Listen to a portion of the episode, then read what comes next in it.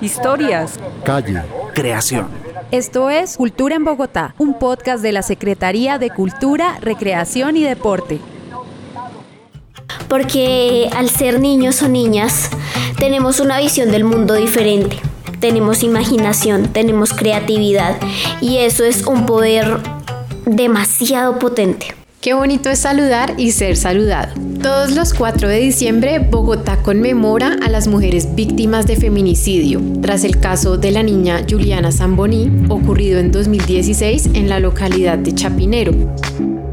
El feminicidio es un delito contra la vida de las mujeres, es decir, es un asesinato a una mujer por el solo hecho de serlo o de expresarse según el género femenino. En ese sentido, podríamos decir que el feminicidio es una forma extrema de violencia, esto teniendo en cuenta que existen otros tipos de violencia que también suelen sufrir las mujeres, como la violencia física, psicológica, económica, entre otras. Pero esto lo ha entendido muy bien Antonia Gómez, quien tiene 13 años de edad y es la fundadora del colectivo Resistencia Chiquita, que a través del arte está logrando sensibilizar a las personas sobre este tema. Antonia y su madre, Ana Gómez, nos acompañan hoy para contarnos cómo es que un grupo de niñas está comunicando sobre este tema tan serio. Bienvenidas. ¿Cómo estás, Antonia? Bien, muy bien. Un poquito nerviosa y emocionada. Este episodio lo puedes escuchar completamente gratis en Spotify. Nos encuentras como Cultura en Bogotá. No olvides seguirnos y activar la campanita para que te notifiquen nuevos episodios. Muy bien, Antonia. Bueno, quería empezar preguntándote a ti precisamente cómo es que llegas a conocer este tema de, Juliana Zamboni, cómo es que te empiezas a, a familiarizar con el tema del feminicidio, antes de entrar en materia. Bueno, resulta que el día siguiente que ocurrió el feminicidio de Juliana, yo me desperté y escuché a mi mamá llorando y hablando con mi abuela viendo las noticias. Entonces alcancé a oír que en esa conversación eh, hablaban de que mataron a una niña y que le hicieron mucho daño. Entonces pues cuando yo me desperté, yo le pregunté a mi mamá qué, qué fue lo que pasó, qué le pasó a Juliana. Ella pues con su forma de decirlo lo más, por decirlo suave, eh, me explicó que la habían secuestrado, que la habían torturado y que luego la habían matado. Yo pues obviamente quedé impactada. También mi mamá me contó que Juliana tenía siete años. ¿Tú cuántos años tenías? En ese momento tenía seis años. Me faltaban siete días para cumplir los, los siete. Ok, ¿y entonces qué pasó después? Yo me asusté y le empecé a preguntar a mi mamá que si a todas las niñas de 7 años nos iba a pasar eso. Mi mamá me explicó que pues eso nos puede pasar siendo bebés, niñas, adolescentes, adultas, de todas las maneras que podemos estar jugando, viendo televisión o haciendo cualquier cosa, lo más entre comillas sencilla, pero que estamos expuestas a muchas violencias. Me explicó qué era el feminicidio, me explicó las violencias a las que estamos expuestas solo por el hecho de ser mujeres o niñas. Y pues yo decidí no quedarme quieta. Entonces esa misma noche eh, fue un plantón al frente de los juzgados de Palo Quemado. Asistí ahí con un cartel que decía quiero crecer sin miedo me acuerdo bastante porque justo estaban en como en la audiencia de Rafael Uribe Noguera. Entonces yo estaba muy impactada, estaba me afectó bastante porque yo quería quiero que a ninguna niña le pase eso, a nadie. Ana, ¿y tú cómo te tomaste esta pregunta de Antonia en ese momento? Yo eh, hago activismo en favor de los derechos de las mujeres justo desde el nacimiento de Antonia más o menos y pues tenemos unos parches de mamás y feministas. Cuando nos enteramos esto, esto fue más por una presión mediática, ¿no? Que sucedió el feminicidio y a través de las redes y nos conectamos todas las feministas, pues obviamente eh, preocupadas por el caso, pero a las mamás nos tocó mucho. Empecé, como dice Antonia, a recibir muchas llamadas eh, de mis amigas y estaba dialogando con mi abuela. Y mi abuela, como todos los abuelitos, lo primero que hace es encender las noticias y pues obviamente estaba todo el boom, ¿no? Pero eh, tenemos un grupo eh, de mamás pues que estamos en estos movimientos y todas eh, pues por, por, el cubrimiento mediático no sabíamos cómo responder a nuestras hijas, ¿no?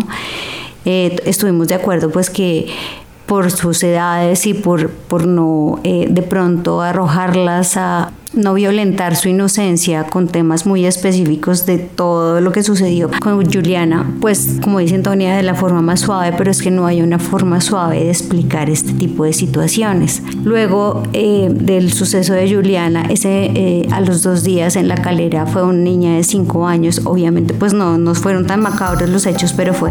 Y después en la noche fue una bebé de dos años, entonces creo que eso también contribuyó a que Antonia me hiciera la pregunta. Antonia estaba muy emocionada por cumplir sus siete años y Juliana tenía siete y cuando ella me dijo, bueno, y a todas, a, todas las cuando cumplimos siete nos pasa eso y yo tener, tengo que ser honesta y decirle no, eso te puede pasar a cualquier edad y te puede pasar más por ser mujer. Algo que nos caracteriza es que en este momento, aunque tengamos miedo y aunque estemos expuestas a violencias, pues hemos decidido como hay que hacer algo siempre, hay que activarnos y más pues con este parche de mamás que les digo, era como bueno, ¿qué vamos a hacer?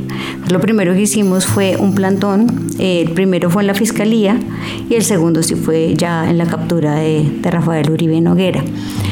Pero Antonia eh, pues estaba súper afectada y me dijo, mamá, yo necesito hacer algo, yo quiero hacer algo. Y creo que eso es fruto de haberme escuchado siempre con las amigas decir, ¿qué vamos a hacer? ¿Qué vamos a hacer? ¿Qué vamos a hacer? Entonces le dije, pero mi amor, tú eres una niña, o sea, ¿qué, qué puedes hacer? Y me dijo, un video. Y pues hizo un video y el video tuvo muchísimas vistas, llegó a Alemania, Honduras, Holanda, bueno nos encontramos en la fiscalía y en los plantones con muchas personas que la reconocieron y empezamos ahí como a, decir, bueno, no puede seguir pasando, no puede haber otra Juliana. Y pues así fue como empezó Resistencia Chiquita. Bueno, ¿y cómo se empieza a conformar después el grupo como tal de Resistencia Chiquita? Cuéntanos además qué hacen ahí. Una de las amigas de mi mamá tiene su hija y ella y yo desde chiquita somos muy amigas y tocamos estos temas de feminismo a raíz del feminicidio de Juliana. Entonces se nos ocurrió llamarlo resistencia chiquita. Pero pues por un tiempo eso quedó como pausado, pero yo comencé a realizar mis acciones de activismo y luego activismo. Entonces empecé a trabajar con la Secretaría de la Mujer, en mi colegio también, porque yo fui la cabildante dos años seguidos y más que todo mi trabajo es por la defensa de las niñas y las mujeres. Y en un momento del año antepasado, resulta que en la vereda del Berjón había una escuela de, de artes. Entonces una de las clases era de danza y ahí estaban mis vecinas, amigas y compañeras. Resulta que cuando el proyecto se acabó, decidimos continuarlo. Entonces nos empezamos a reunir, a juntar, pero yo me daba cuenta de una cosa, y es que las niñas en general, las de la ruralidad, no tienen espacios de esparcimiento para vivir su infancia como niñas y que se ven, se ven muy marcados estos estereotipos en los que los niños sí pueden salir a jugar, pero las niñas se tienen que quedar en la casa en los roles de cuidado. Entonces, digamos que empecé a buscar una excusa para hacer pijamadas, me inventaba ensayos para sacarlas de sus entornos violentos. Entonces, de ahí nació eh, una rama, por decirlo así, de resistencia chiquita que se llama la niña salvaje. Bueno, antes de entrar en detalle sobre la niña salvaje, eh, Antonia, para ti, ¿qué es resistir? Es una pregunta bastante extensa de responder, pero para mí resistir es como soportar algo, como una pared que no quiere dejar que entre algo. Entonces, en mi caso, por ejemplo, es resistir a todas esas violencias, pero, pero no solo resistir a ellas, no solo no dejar que nos afecten, sino también enviarles una respuesta, en este caso positiva. ¿Y cuál es el mensaje que tiene la niña salvaje?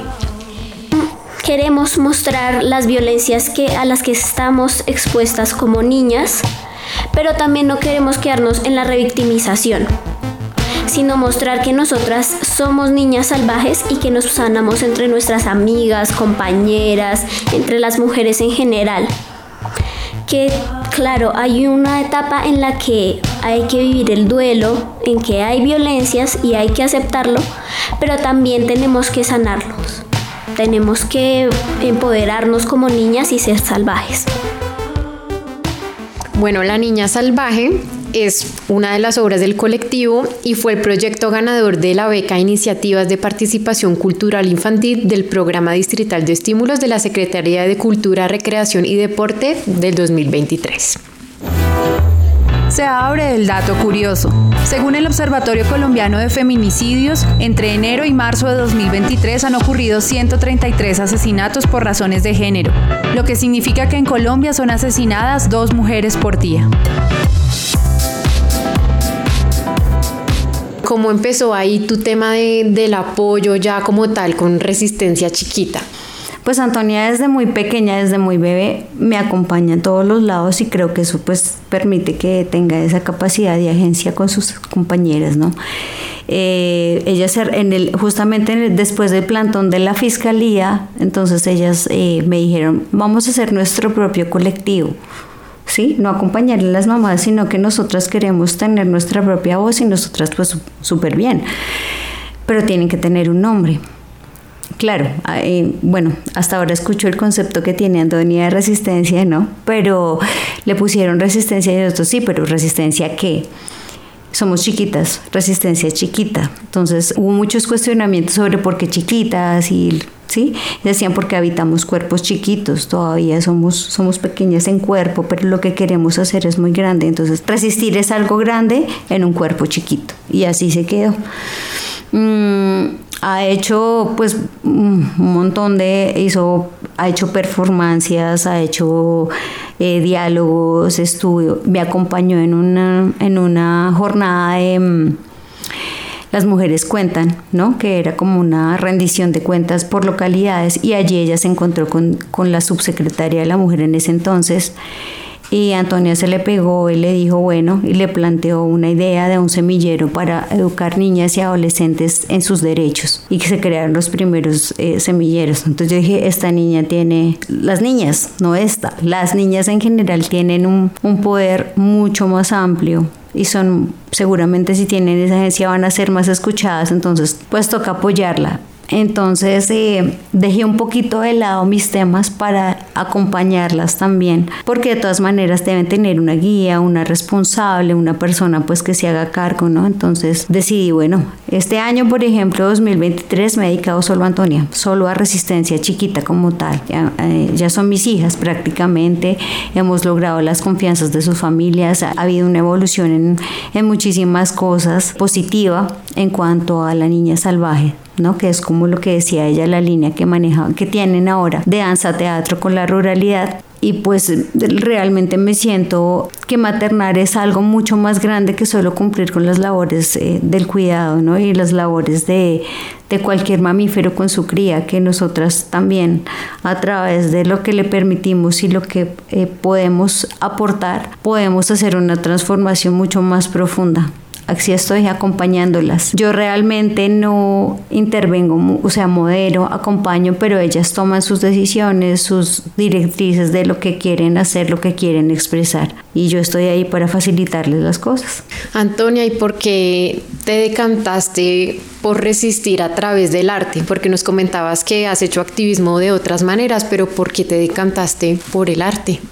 Porque el arte es una forma en la que las personas que digamos no tienen, no saben sobre estos temas, los pueden entender más fácil. Digamos que también eh, si yo te hablo a ti de una cosa no va, no va a causar el mismo impacto que si lo ves o que si lo escuchas o lo sientes de verdad. Entonces me parece que el arte es una forma más potente de que la gente entienda y comprenda el tema. ¿Cuántas niñas hacen parte del, de Resistencia Chiquita en este momento? Al principio éramos cuatro niñas, luego se juntaron las dos hermanitas mayores de una de las chicas entonces, ¿hay cuántas van? Espérate. A ver, tenemos a Dayana, que es una chica eh, que es una adulta ya, con su bebé, Ian, que le decimos nuestro resistencio chiquitico. Tenemos a Gabriela, a Daisy, a Carol, a Catalina, a Sara, que es una chica del urbano que también se quiso integrar, a Isabela y estoy yo. Somos nueve pero también mi mamá es una resistencia mayorcita, la resistencia adulta. Bueno, Antonia, ¿de dónde vienes? Cuéntanos sobre tu territorio. Bueno, desde el 2017 vivo en la vereda El Verjón de Teusacá. A mí, por ejemplo, no me gusta especificar si verjón alto o verjón bajo porque he vivido en los dos. En este momento habito en un sector llamado La Vara.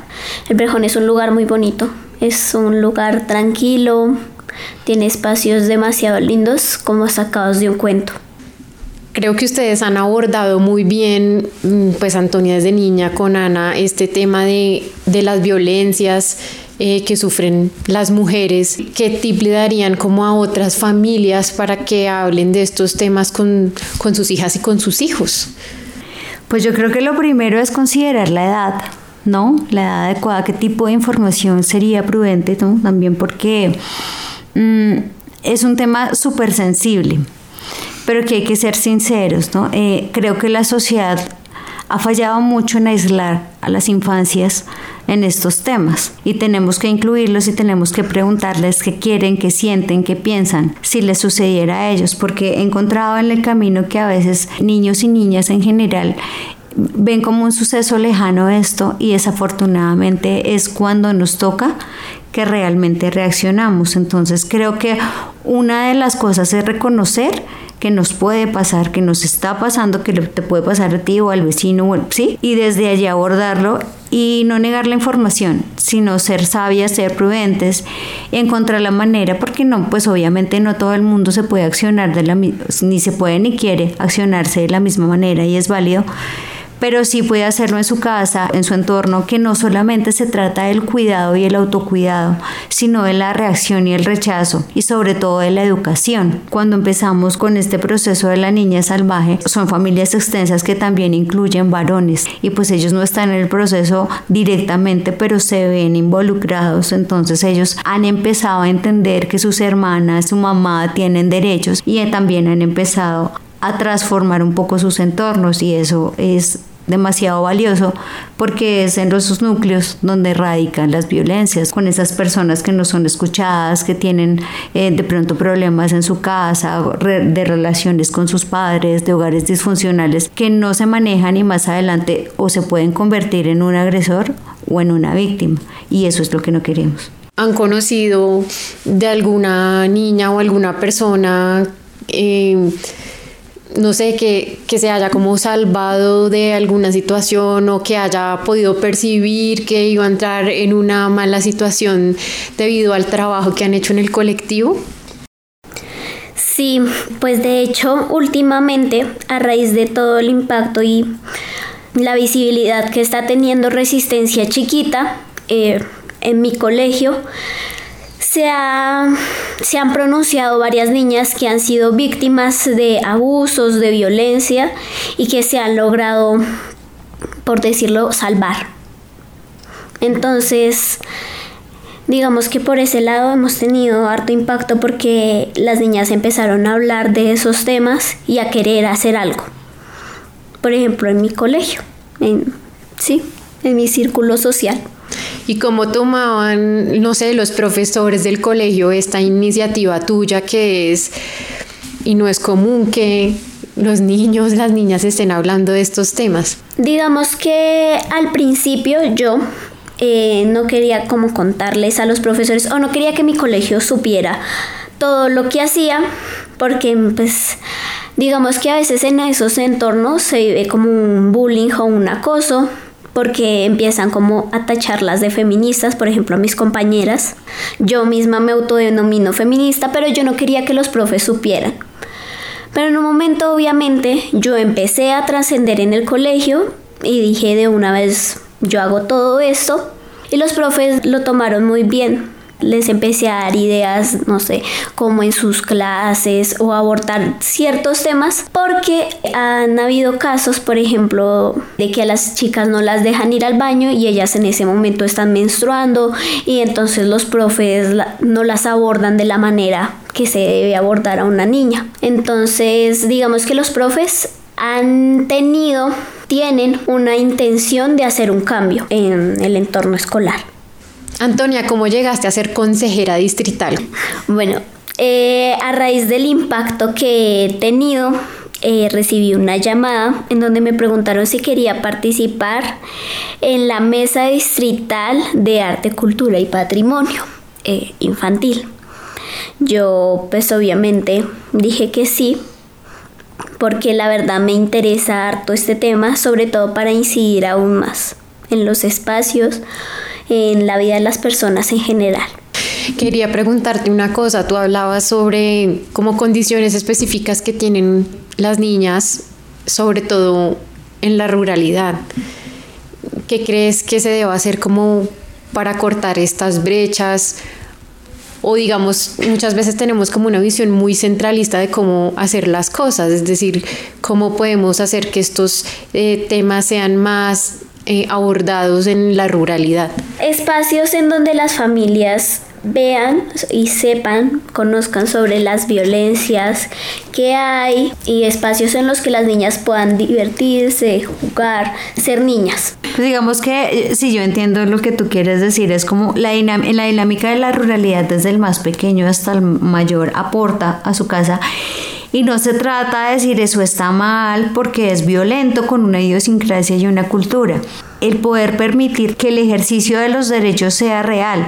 Porque sí, claro, hay capacitación, o sea, tú vas al colegio y te hablan de los derechos y los derechos de la mujer y la violencia, todos te lo pueden recitar, pero hasta donde eso me toca. Yo me acuerdo que en un trabajo que hicimos sobre eh, reunir como censar un poco las violencias en la ruralidad, nos dijeron, no, aquí no hay violencia, es que aquí nadie ha cogido apuñaladas a la mujer ni aquí le pegamos tan duro. Y digo, ok, ¿no? Entonces empezar a interiorizar eso, a masticarlo, porque tampoco se trata de señalar a los hombres que por generaciones pues eso es lo que han recibido y lo que han entendido, pero también hay que decirles, hey, mira, esto es violento, no solo con las mujeres, ¿no? sino con todos los entornos. No sucede claramente en todas las familias, pero es una costumbre que está en nuestra cultura. De pronto nosotros hemos tenido en la ciudad más acceso y más control sobre ello, pero pues lo que pasa al interior de un hogar no se cuenta. Y es allí donde está el asunto, que se siente la gente como señalada, como va a ser juzgada y no permite el acceso ni la interiorización de esa información. Entonces sí creo que es importante que se generen unos espacios no tan académicos, no tan cuadriculados, no tan esto es un delito y se va a ir a la cárcel. Entonces te dice la esposa, no puedo denunciar que su papá le pega porque nos vamos a quedar. Y va a ser peor el ejercicio de violencia realmente porque no solo se va a que, o sea, aparte de que la golpean o lo golpean al hijo, pues se quedan sin sustento. Entonces es como poder interactuar primero amablemente, ya después obviamente el ejercicio de derechos pues tiene una parte de reacción que pues entra después de que tú tienes toda la información y los espacios, lo que decía Antonia, es cierto, ¿no? Digamos que a los varones eh, se les facilita mucho más por el tema del que hay que cuidar más las niñas, que, ¿sí? Vayan a jueguen fútbol, vayan. Y el tema de esparcimiento para las niñas en ese entonces no lo había mucho. Era como que ese con su mamá ayudándole a hacer los quesos, vaya a el ternero. Y ellas no podían salir pues también por todo el temor social que hay. Entonces fue crear ese espacio seguro. Lo primero que hicimos fue crear ese espacio seguro lleno de actividades divertidas pero que también involucraran a la familia para que ellos sintieran la confianza que sus hijas iban a estar bien y así se fue dando resistencia, ¿no? La niña salvaje fue así, entonces lo que decía Antonia, las pijamadas, las películas, que hay que hacer tareas, que la depresión, que yo no entiendo esto del colegio, y fue crear todo el entorno para garantizar la seguridad de ellas y a la vez la formación, tanto para ellas como las familias. Bueno, Antonia, ahorita nos hablabas de nuestra visión de resistencia, pero ¿cómo crees que ha ido cambiando este concepto a medida que creces o cómo crees que de pronto va a cambiar cuando seas más grande? Yo espero y siento que no cambie. Digamos que desde chiquita he tenido unos ideales muy marcados y que hasta el momento sigo con ellos. Espero seguir con mi ideal de que resistencia es no dejar que algo afecte, como una pared que soporta algo, pero también mostrar una reacción. Ya para finalizar, ¿qué consejo le darías a otras niñas que también quieren ser activistas, pero les da miedo? Es muy válido sentir miedo porque el miedo también es eh, una ayuda, una alerta, pero no podemos vivir con miedo porque entre más vivamos con miedo, más van a seguir pasando estas cosas. Tampoco podemos dejar que en, una, en un mundo adultocentrista, en donde los adultos nos dicen qué debemos hacer los niños y las niñas, que no debemos opinar solo por el hecho de ser niños o niñas, no podemos dejar que esto sea un impedimento o una barrera para luchar por algo, porque si tenemos persistencia y queremos luchar por una cosa, debemos seguir. Debemos seguir así a mi papá o a mi mamá no le guste. Porque es nuestra opinión, porque es nuestra idea. Y nosotros tenemos un carácter y una opinión que es muy válida. De hecho, creo yo que es mucho más válida solo por el hecho de ser niños, porque al ser niños o niñas tenemos una visión del mundo diferente. Tenemos imaginación, tenemos creatividad. Y eso es un poder demasiado potente. Entonces mi consejo es que uno, no podemos vivir con miedo. Segundo, no podemos seguir viviendo en un mundo adultocentrista. Si queremos luchar por algo, luchemos por eso. Al vivir en un mundo en donde los adultos o las personas grandes no nos saben proteger, los niños y las niñas tenemos que tomar el poder, tenemos que tomar la batuta y mostrar una reacción, mostrar que no estamos solos, pero que tampoco nos quedaremos callados. Antonia, Ana, muchas gracias por haber participado en Cultura en Bogotá y plantearnos sus reflexiones sobre este tema. A ustedes por habernos invitado, por extender un poquito más la voz de estas niñas que quieren decir lo que necesitan que escuchemos. Gracias porque espacios como estos en donde podemos hablar tranquilamente sin miedo no nos los brindan muchas veces. Entonces, muchas gracias por eso. Aprovecho para recordarles que en Bogotá hay tres servicios 24/7 para atender casos de violencia contra las mujeres. Uno es la línea púrpura distrital llamando al 018000 11 incluso desde un celular sin minutos. También tenemos presencia de abogados en hospitales y clínicas en las unidades de reacción inmediata, URI. Puedes consultar las rutas de atención en la página de la Secretaría de la Mujer, sdmujer.gov.co. Y a nuestros oyentes les invitamos a seguirnos gratis en Spotify, activar la campanita y estar atentos de los siguientes episodios. De hecho, si quieren profundizar en estos temas, pueden escuchar nuestro episodio anterior sobre el 25N. Historias, calle, creación. Esto es Cultura en Bogotá, un podcast de la Secretaría de Cultura, Recreación y Deporte.